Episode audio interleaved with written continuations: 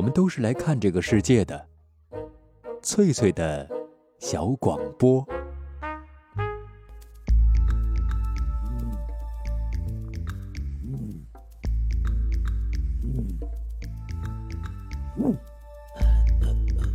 寻访华夏文明，感受自然美景，探索过去的足迹，畅想未来的星空。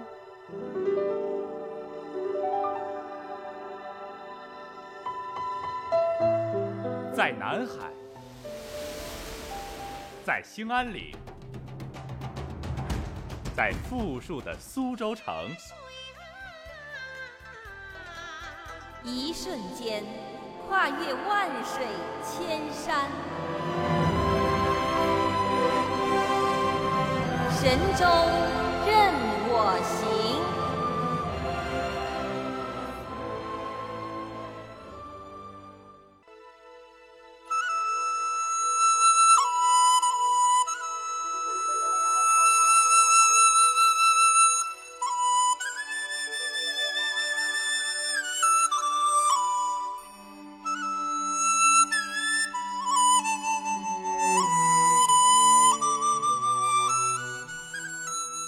手机旁的各位听众朋友，这里是海峡之声广播电台，欢迎准时收听旅游节目《神州任我行》，我是主持人冯翠，很高兴再次和您相会在这样一个美好的傍晚时分。从今天开始，《神州任我行》节目将陆续播出系列报道《情系黑土地》，您将跟随冯翠的脚步，走访大东北的大山大水大森林，体验浓浓的关东风情。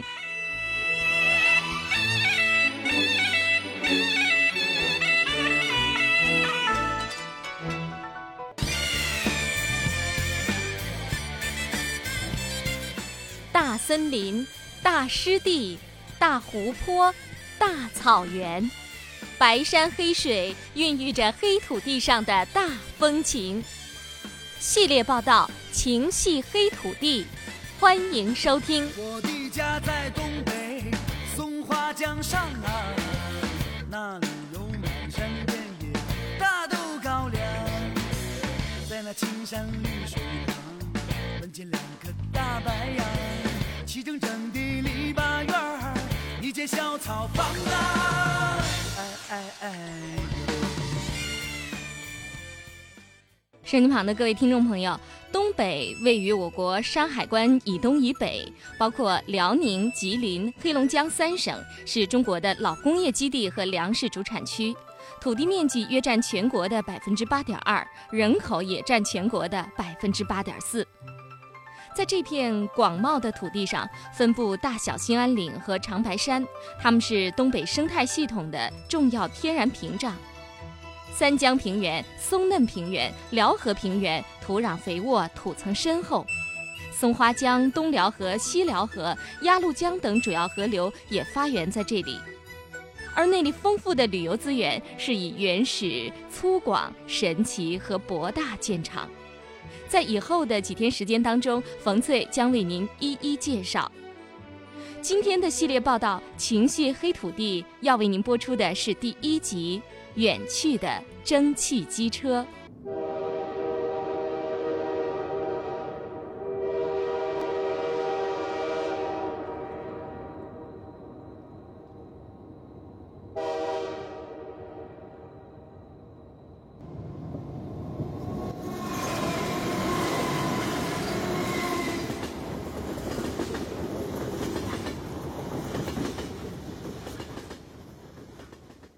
身机旁的各位听众朋友，目前的祖国大陆正进入一个高速列车的时代。经过第六次铁路大提速，很多区段的火车时速可以达到每小时两百多公里。一些城际之间的短途旅行，也可以选择科技含量更高的、速度更快的动车组。如果我们把时间前推四五十年，那时候奔驰在中国大地铁轨之上的是裹着浓浓白雾、拉着长笛儿呼啸而来的蒸汽机车。上游、建设、毛泽东号、共青团号这些个火车头型号和名字，代表了和现今很不一样的另一个时代。我们今天要走访的，正是一个凝结着时代的辽宁省调兵山市蒸汽机车博览园。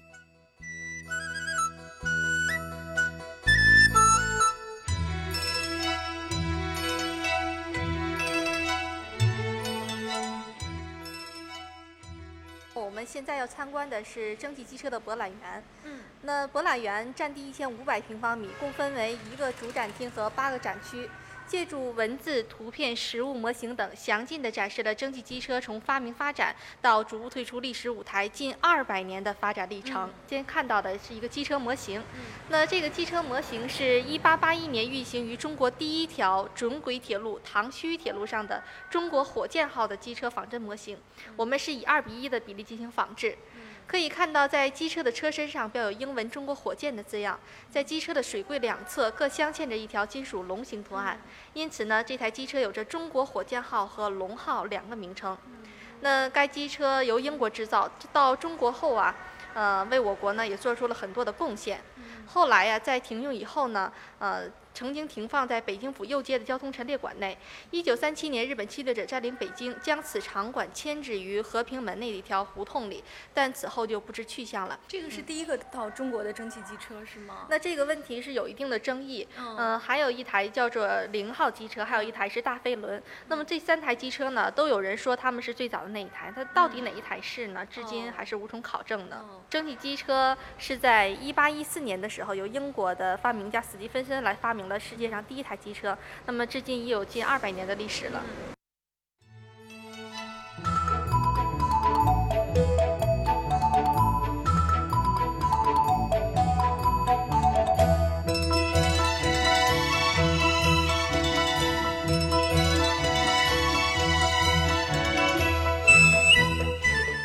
身旁的各位听众朋友，调兵山市位于辽宁省的北部，是东三省非常重要的煤炭生产基地。相传北宋时期，金国将领乌珠曾在此调兵遣将，于是调兵山得名。宋朝的皇帝徽宗、钦宗也曾经被传说是被囚禁在调兵山市索龙沟村的一眼枯井里边坐井观天，调兵山这个名字就更加闻名遐迩。在一九五六年的时候，这里发现了储量极为丰富的煤田。铁煤集团蒸汽机车博览园就在调兵山市小明镇铁煤集团蒸汽机车旅游景区里面。在这儿，我们可以看到非常多的古董机车，而且可以了解蒸汽机车由发明发展到退出历史舞台近两百年的风雨历程。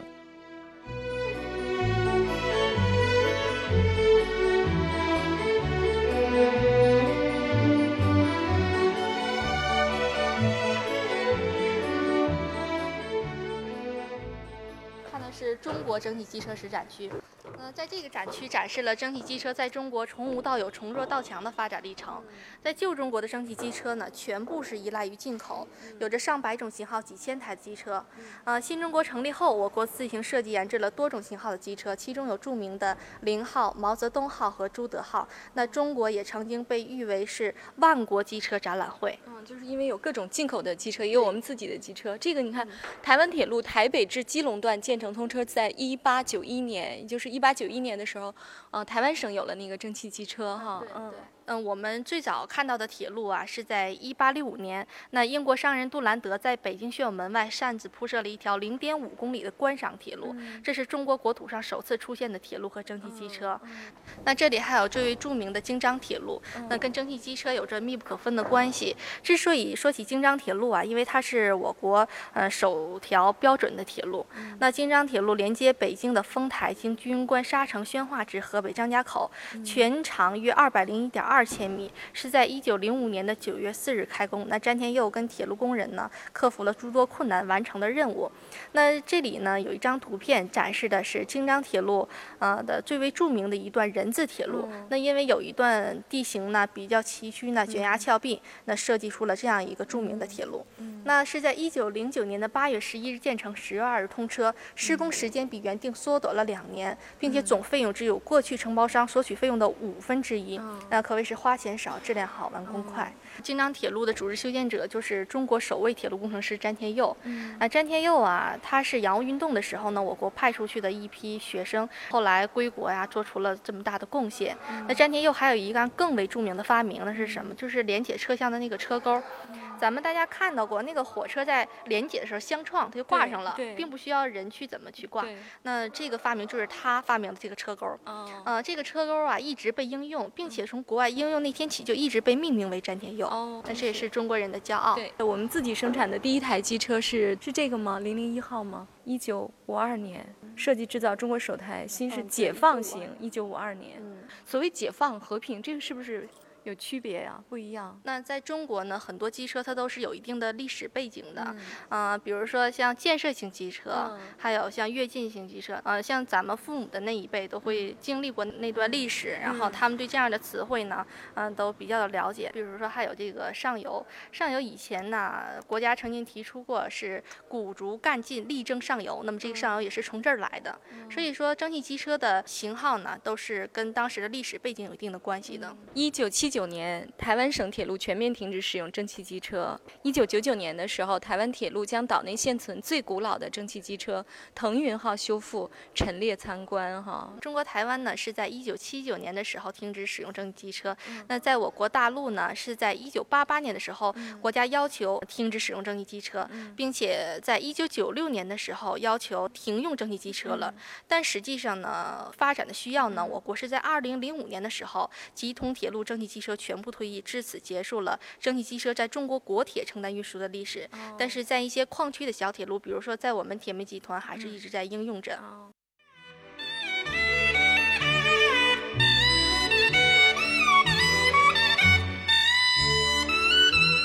蒸汽机车啊，是十八世纪初起源于英国的一种将热能转化为机械能的动力装置。它是依靠燃料把水加热以后产生蒸汽，再经过活塞、连杆儿这些装置将蒸汽转化为机械能。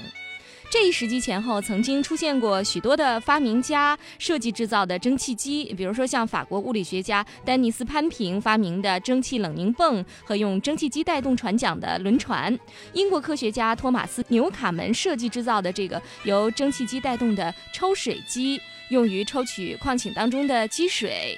一直到1781年，著名的科学家詹姆斯·瓦特在研究了许多的蒸汽机之后，对蒸汽机进行了改进。特别是他将气缸和活塞并用后制造的转轮式蒸汽机，使得这种动力装置得到了更高的效率。到了1804年2月的时候，有一位英国工程师理查德·特里维希克设计制造了世界上第一台实用性的轮轨蒸汽机车。由此，理查德·特里维希克成为了把瓦特的蒸汽机技术应用到铁路牵引动力上的第一人。那么，这台机车的问世也标志着一种新型的运输方式从此登上了历史舞台。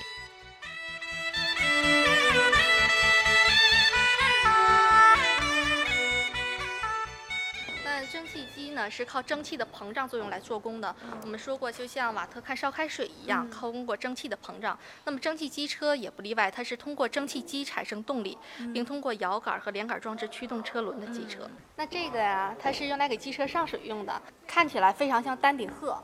所以呢，就叫它水鹤。嗯嗯，那这个水呢，就存储在这个煤水车部分。它要带很多的水，带很多的煤才行吧，才够那个动力。啊，对对，比如说像我们调度上有一些主站呐、嗯或者是小轻站啊，嗯都有这种可以固定的给哦机车上水，机哦车都要按秩序到这里来上水。嗯，就是到达一定的站就要上水了啊，对。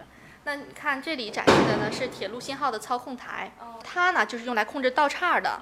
那在早期我们在电影中看过，就是手来搬动道岔啊。后来就是这种是电动的，那现在是微机操控了。哦嗯，那蒸汽机车以后啊，出现了内燃机车、电力机车和磁悬浮列车。嗯那现在还有大家出去旅游啊，都经常乘坐这个动车组，嗯也比较实用的对。嗯，在我们这儿呢，呃，通常到北京的话，从沈阳发车也就是四个小时。嗯，很多人都愿意挺感受一下，挺时尚，然后特别的稳。那人家原来有句话说呢，火车跑得快全靠车头带。对动车主不一样，就是因为动车组它每节车厢它都有动力，动力都一直在运行着。哦这就是那个为什么现在不用蒸汽机车了。啊，对。哎，我们了解了这个蒸汽机车的工作原理哈。前面我们也听讲解员给我们介绍了一下这个中国蒸汽机车时代的开始。在一八七六年七月的时候，中国的第一条铁路吴淞铁路正式通车。这条由上海通往吴淞镇的铁路只有十四点五公里，是七百六十二毫米的窄轨火车。铁路是由英国怡和洋行私自修建的，当时的清政府啊还蒙在鼓里。为了禁止英国人擅自运营铁路以及扩大在华活动，清廷啊最后是花费了二十八点五万两白银才把这条铁路给赎回来，并且在第二年拆除了。那中国的蒸汽机车和铁路就是在这样的一个情形下启动的。五年之后，在清政府洋务派的主持下，于一八八一年开始修建唐山至徐各庄的铁路，从而揭开了中国自主修建铁路的序幕啊，也就是前面讲解员为我们提到的唐胥铁路。从唐山到徐各庄全长只有十公里。但是因为呃年代久远哈，这个资料呃史料零散哈，对于这个第一台诞生在中国的蒸汽机车到底是哪台，有很多人有不一样的意见。有人说可能是一个怪兽机车，是由不同的机车给它组合起来的；有人认为是零号机车，呃，也有一位来自台湾省的火车迷认为是中国火箭号机车。那么，唐胥铁路修建之后，台湾的首任巡抚刘铭传获准在台湾省修筑铁路，以台北为中心，向东到基隆港，向西南到新竹，分别在一八九一年和一八九三年建成。两段的长度加一块大概是一百多一点公里。那么，还开通了一个直达班车，从基隆到新竹分了十五个车站。有四台牵引机车，分别叫腾云、御风、超尘和撤电号。其中腾云号机车一直到一九二四年才正式退休，现在陈列在台湾博物馆旁做静态的展示。一百三十多年后的今天，中国铁路的总长已经超过了七点五万公里，仅次于美国、俄罗斯，位居世界第三位，而且还拥有世界第一条商业运营的高速磁悬浮列车线，以及海拔最高的青藏铁路。但与此同时，那喘着气儿、冒着烟啊、燃着煤的蒸汽机车，还在中国的一些个角落里卖力前进着。那提到这个中国的铁路，有一个人被称作中国铁路之父，他就是詹天佑。我们现在在蒸汽机车的火车头上，还可以看到由他来设计的这个火车的车头挂钩。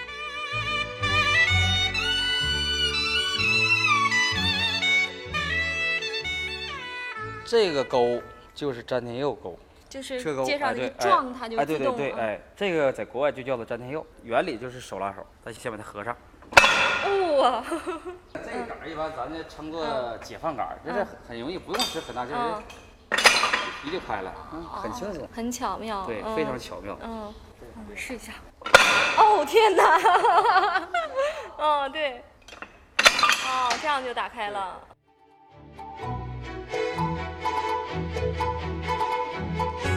刚才我们听到的这一段录音哈，就是呃辽宁省调兵山市蒸汽机车博览园的负责人刘春山总经理给我们演示了一下由詹天佑设计的这机车挂钩到底是怎么使用的。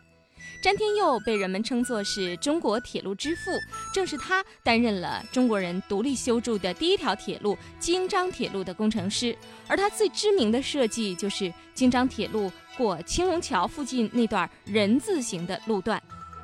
京张铁路从南口北上要穿过崇山峻岭，坡度很大。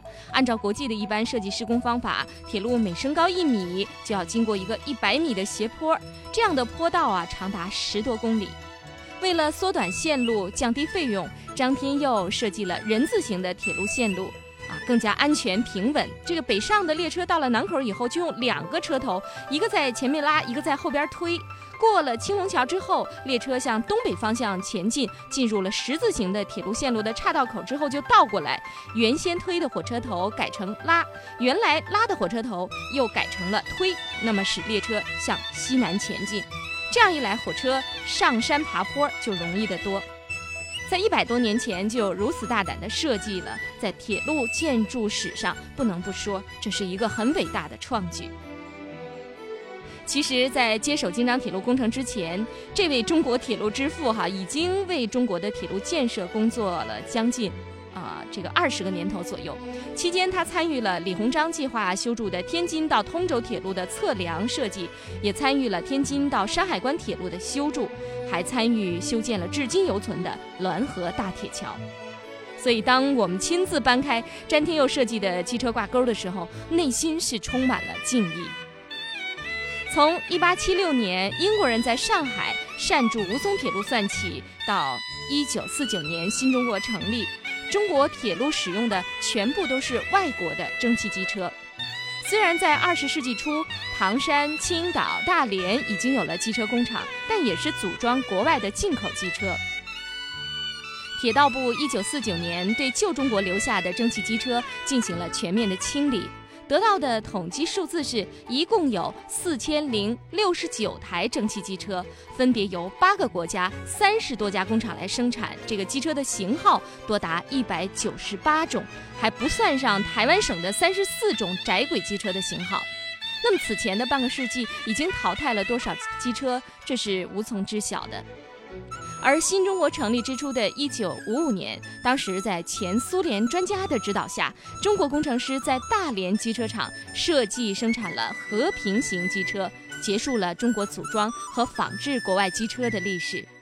到一九九六年，最后一台蒸汽机车出厂，祖国大陆生产的蒸汽机车数是九千七百八十六台。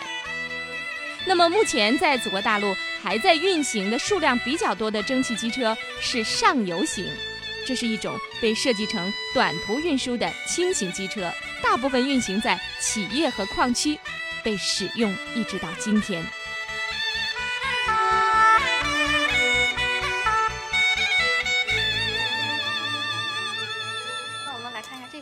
车上游型机车，上游零零六三，对，嗯，这个上游零零六三呢，就标志着它是上游型机车生产的第六十三台。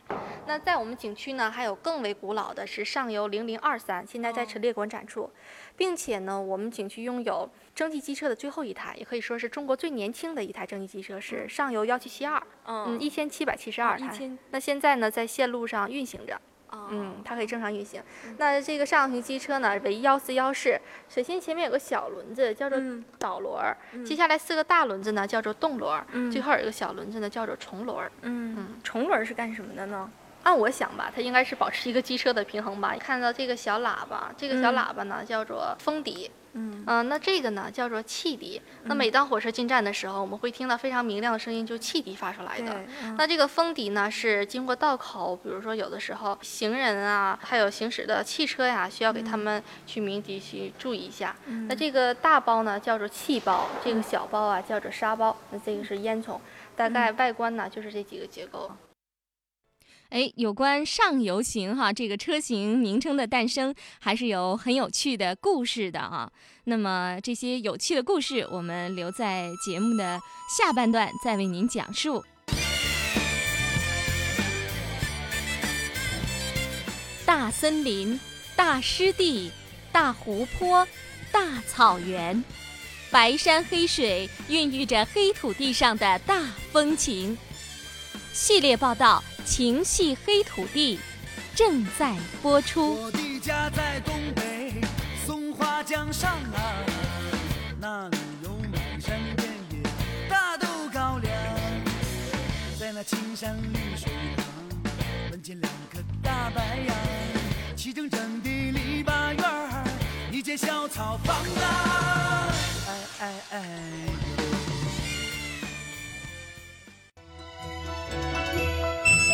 Thank you.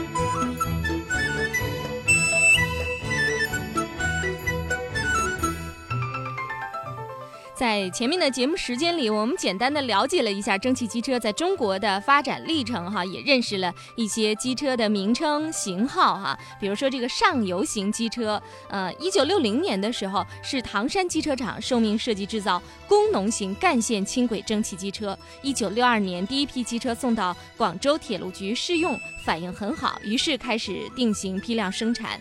当时担任设计任务的副总工程师严存胜还想沿用工农这个名。名字，但是铁道部认为这已经不符合时代精神了。严存胜在北京见到了铁道部总设计师潘世宁。潘世宁说：“国外一般都是用主持设计者的名字来命名新型机车，但在中国不行，还得再想一个名字。”严存胜想起了毛主席在建设社会主义总路线提出的“鼓足干劲儿，力争上游”，于是就给新机车起名叫“上游”。铁道部下发了文件，“上游机车”就这么诞生了。由于这种机车在当时性能好、车型小、拉货多、跑得快，不仅供给铁道部，一些地方工厂和矿山都曾经大量的使用，一直制造到了一九九六年，一共生产了一千七百六十九台。据说最后一辆上游型机车啊，就在辽宁省调兵山市的铁煤集团还在使用当中。蒸汽机车按照用途一般是分为三类：客运机车、货运机车，还有吊车机车。这个吊车机车呢，是编组站或者是吊车厂用来进行列车编组解体作业的，一般都比较方便，在这个啊过道岔或者是半径较小的曲线也有足够的牵引力。到了一九八八年，铁道部全面停产干线蒸汽机车，铁路机车开始大规模的由蒸汽机车向内燃电力机车方向转变。国铁上运行的蒸汽机车在二零零零年基本全部被淘汰，只有在一些地方铁路和厂矿里还能找到那些仍然在工作的蒸汽机车。但是蒸汽机车让人非常的迷恋，为什么呢？它有一个复杂的机械结构，却有一个很简单的工作原理。在国外车迷的带动下，国内越来越多的人喜爱上了蒸汽机车这个一个工业时代的缩影。他们在寒冷的天气里守候在蒸汽机车经过的路段上，拍下车头气吞山河的雄姿，感受车轮滚过时脚下震颤的大地。有些人在铁路附近扎下帐篷，欣赏星光下的蒸汽机车呼啸而过。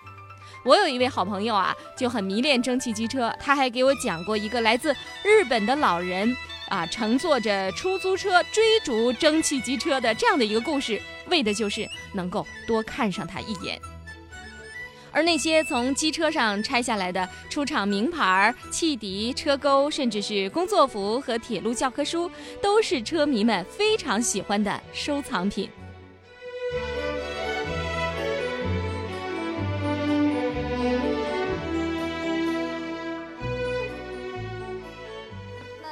展示的是蒸汽机车的名牌和号牌，这个东西好像好多人收藏啊，对对，非常有珍藏价值的。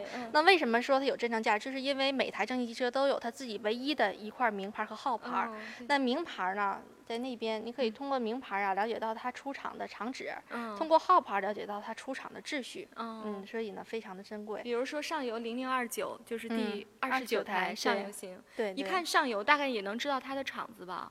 嗯，对，上游型汽车呢，就是唐山汽车制造厂生产的，才叫上游。嗯，对，我们看到那块有这个建设哈，对对对，啊，建设的机车呢有三个厂家生产，有大连汽车制造厂、四方汽车制造厂和大同汽车制造厂。那建设型机车的号牌不同于其他的呢，它的第一位就是出厂的代号。那五呢是大连汽车制造厂，六是四方汽车制造厂，八是大同汽车制造厂。那也就是说，这台建设六零九三就是四方汽车制造厂生产的第九十三台。嗯，对，这个呢，S Y 是什么意思？S Y 也是上游的意思。嗯，对，就是呃，我们国家呢把这个机车的型号的简写呢，就是用拼音的第一个字母来代替。对。嗯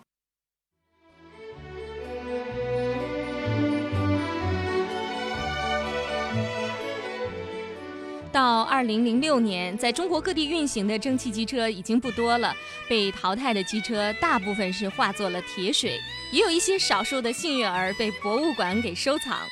曾经被全世界的蒸汽机车车迷特别向往的一个圣地啊，在这个吉通铁路，内蒙古的一条地方铁路，从吉宁到通辽，全长大概是九百九十五公里，曾经运行着九十六台前进型的蒸汽机车，呃，路途经过草原。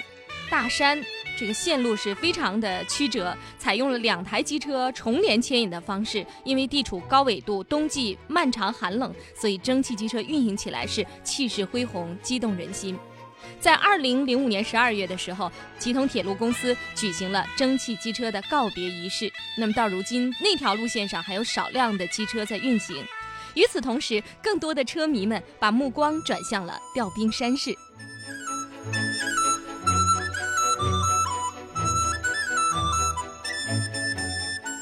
我们现在在的位置叫大修车间。对，用来对蒸汽机车进行修理，所谓的大修就是整个的那个。整体的分解，嗯然后每一个零部件细节到每每个零部件都要进行检修，哦。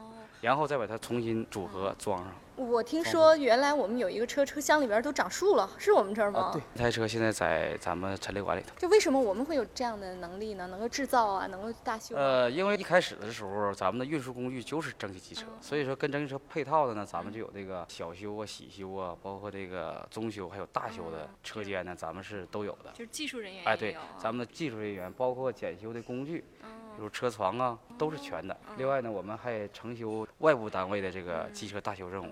哎现在正在修的，我们看到的这个是什么样子的机车啊？这台车呢是上游型，嗯是我们景区正在用的，这是幺七七二，也是咱们最年轻的一台机，72台第一千七百七十二台，最后一台一九九九年出厂的，嗯，正在服役当中、哦。对，正在服役当中。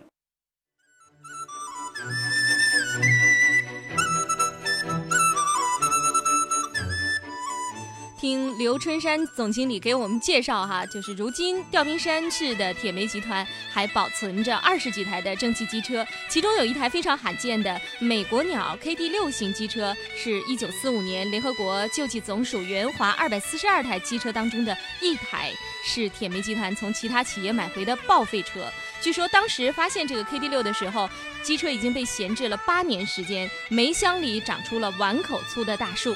经过大修以后，报废车再次复活了，就在博览园后面的机车陈列馆里，我们一起去感受一下。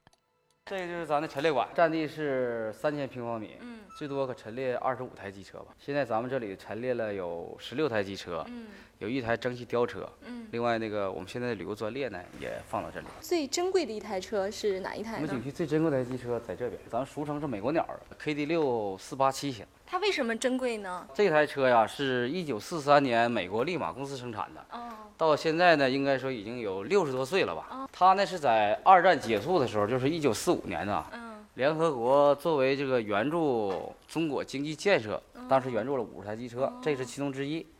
而且现在能在线在跑的，那么这个它就是唯一的一台。它呢就是在什么郑州啊、柳州、韶关、平庄啊等地服役，应该说也立下了汗马功劳吧。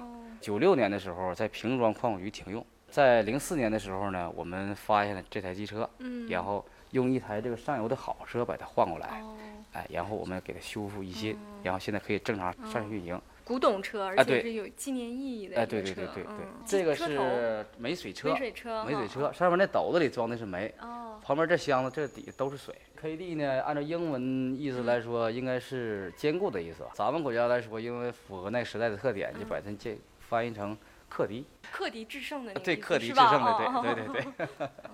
现在陈列的这些车都是可以使用的，是吧？这些车呢都可以使用。像这台车呢是咱们的上游幺幺八三号机车，嗯是共青团号。嗯哎，这台车呢，应该说历史上获得过很多荣誉吧，在安全呐、在这个运量啊哈、嗯等等方面，包括在他车顶上工作的一些人员，有的已经是公司的领导了。啊，哎，另外呢，这台车呢，在苏家屯做大修的时候啊，嗯它被征用过，就是拍摄《铁道游击队》那个电影。电影这到这里看看，感受跟那里头它又不一样，对这个机械呀、啊对钢铁的这个啊对啊美感，像我们小时候都坐过这种车，是都坐过。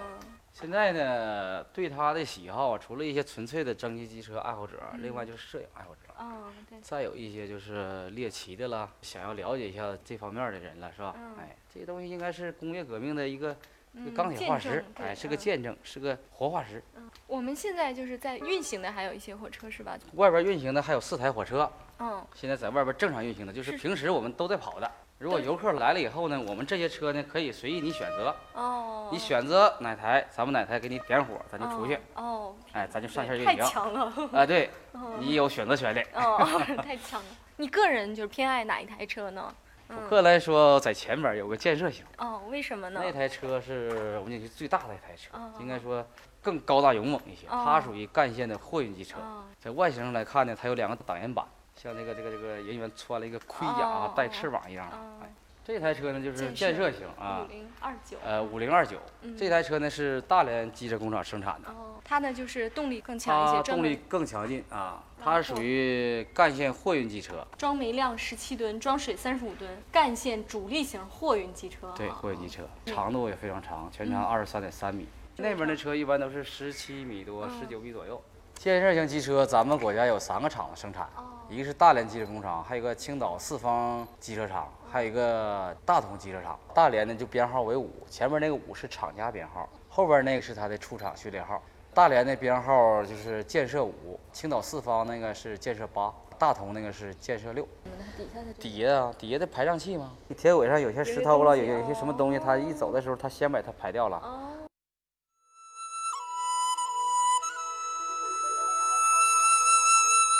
年产原煤超过一千万吨的调兵山市铁煤集团，已经把蒸汽机车文化作为自己企业文化的一部分。到目前为止，连续举办了五届蒸汽机车旅游节，吸引了大批国内外的蒸汽机车爱好者。一些车迷按照真机车的尺寸缩小之后，自制成小型的蒸汽机车，在公园或者是自家的庭院里铺设轨道行驶。在调兵山市的蒸汽机车园区，就有一辆这样的迷你小火车。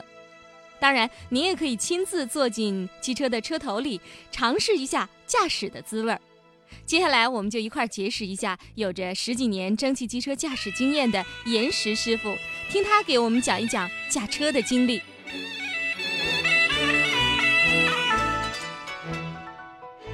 好的，现在我们进入的就是这个上游零零六三的一个机车的车头的位置哈。我们现在在这个位置叫什么位置啊？这叫司机室，司机室哈。对啊，司机的位置是在哪里啊？呃，在这个左侧，就坐在这儿吗？对对对对哦，这样呢，这样就可以操纵整个这个巨大的车头了。对，您贵姓？姓严。啊，您是原来就是开蒸汽机车的老师傅是吗？开十三年吧，哦，您开的都是什么样的机车呀？主要是上游还有建设。上游嘛，属于矿用吊小机车，哦，它用来拉人吗？还是一种倒吊机车。倒吊机车呃，是什么它？它那个行走的距离非常短。你看建设机型呢是呃属于一种干线机车，载煤量、载水量和锅炉的蒸发量、牵引力都非常大。它是用来就是拉货吗？呃对，主要是拉货拉也煤什么的啊。对现在要开动机车了，要检查哪些设备啊？啊怎么做呀？看的是闸的位置。如果想开机车，嗯必须闸都在运转位，大小闸都在运转位。嗯，完了就是开启气门，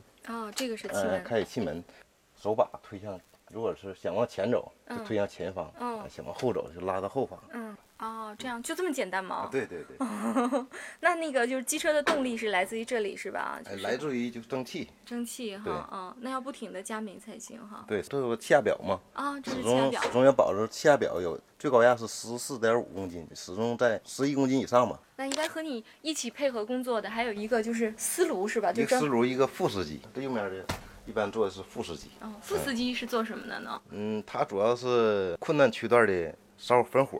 哦，嗯，因为他的经验呢比四轮要多，困难区段说上坡了，如果是拉的多了，嗯，那个副司机负责烧火，嗯，嗯，他还有操纵权，也有，就是在司机的监督下，就是副机有操纵权。哦，就也可以来开这个哎，火车。对对对，但是呢，司机必须得监督他。就是这个烧火还是挺有技术的，还不是所有的人都能做这个思路，是对？，最起码咱说这个撇吧，嗯咱说这撇必须得对哦，有的人是用右手在前，哦，但我们要我们要求的是左手在前。为什么呃呢？因为位置不一样。对，这好像是个特别重的一个活儿。哎嗯实际这活儿嘛，嗯，也不算太重，因为它不是说一劲儿往里。对呀、我就想，如果要是火车要一直运行，它是不是要一个劲儿的往里加煤啊不用不？用不用，只有是呢，在啥呢？牵引长大坡道需要动力如果跟不呃上就不行了。呃，需要连续的扔煤，嗯保证气压、水位。然后下坡时候，保证火床里有火气压，哦呃，保证别的机能能够正常运行，它就可以这玩意儿有个小车往里一坐，就可以没啥事儿了嗯它也看着气压水位就可以。哦开这种火车是不是挺辛苦、挺累的啊？嗯，挺辛苦，都是从烧火副司机啊，这样才嗯能到司机的位置是吧？哎，哦到司机比较就是轻松了，轻松呃一些了嗯但是责任要大，哦他没有体力劳动，但是他那责任要大。哦，整个机车的部件的检查，呃，包括呃运行中出现的。看得出来，不论是刘春山总经理还是司机严师傅，对于这些鞠躬尽瘁的蒸汽机车都非常的有感情。中国大地上使用过的蒸汽机车种类和数量堪称世界之最。作为工业化标志的蒸汽机车，除了它的使用价值，还在一百多年的时间里积淀了丰富的人文内涵。每一条铁路，每一台机车都有说不完的故事。而现存的蒸汽机车路线分散在各地的厂矿和地方铁路里。吊冰山市隶属于辽宁省铁岭市，距离沈阳大约两个多小时的车程，交通非常的方便。您可以通过搜索“蒸汽机车旅游网”来获得火车头旅行社的更多信息。比如说一些外地的游客啊，台湾的游客、海峡两岸的游客，如果要是来了的话，就在我们景区，我们可以给他们提供一些什么样的服务呢？除了我们这个园馆参观呐，高和这个小火车试驾以外呢，我们可以进行包出专列，嗯。进行咱们西部沿线呢沿线观光。嗯。然后在观光过程当中呢，这个专列可以按照你的要求呢，嗯。在某地满意的这个地点停留，嗯。然后可以进行摄影。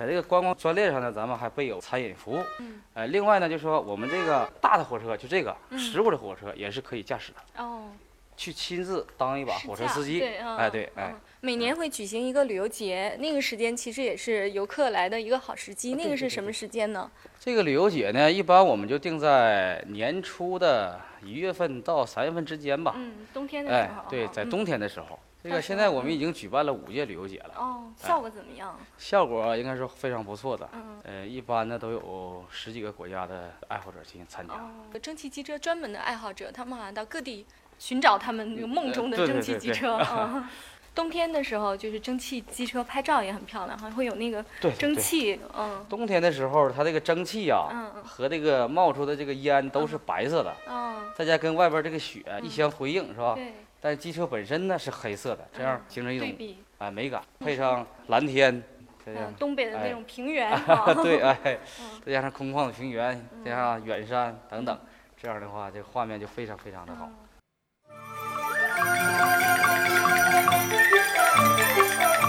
手机旁的各位听众朋友，说不定您很快就能站在辽阔的东北平原上，远处飘来一声嘹亮的汽笛，一团蒸腾的水雾里出现了蒸汽机车威武的身躯，锅炉在嘶嘶作响，连杆随着动轮在急速的摆动，似乎在说我们在这里。系列报道《情系黑土地》第一集《远去的蒸汽时代》就和您分享到这儿。我是冯翠，祝您旅途愉快，一路平安。我们下期节目再会。准备好，多去丰收干一场。哎，长包的队长啊，我的亲家耶，嗨嗨嗨嗨嗨嗨嗨，你不言不语，笑呵呵的，算的什么账？什么账？粮食账？呗。得了，我看你拖拉机站跑了好几趟，是不是想扔下鞭杆要改行啊？哎呦！哈哈哈哈！Yeah.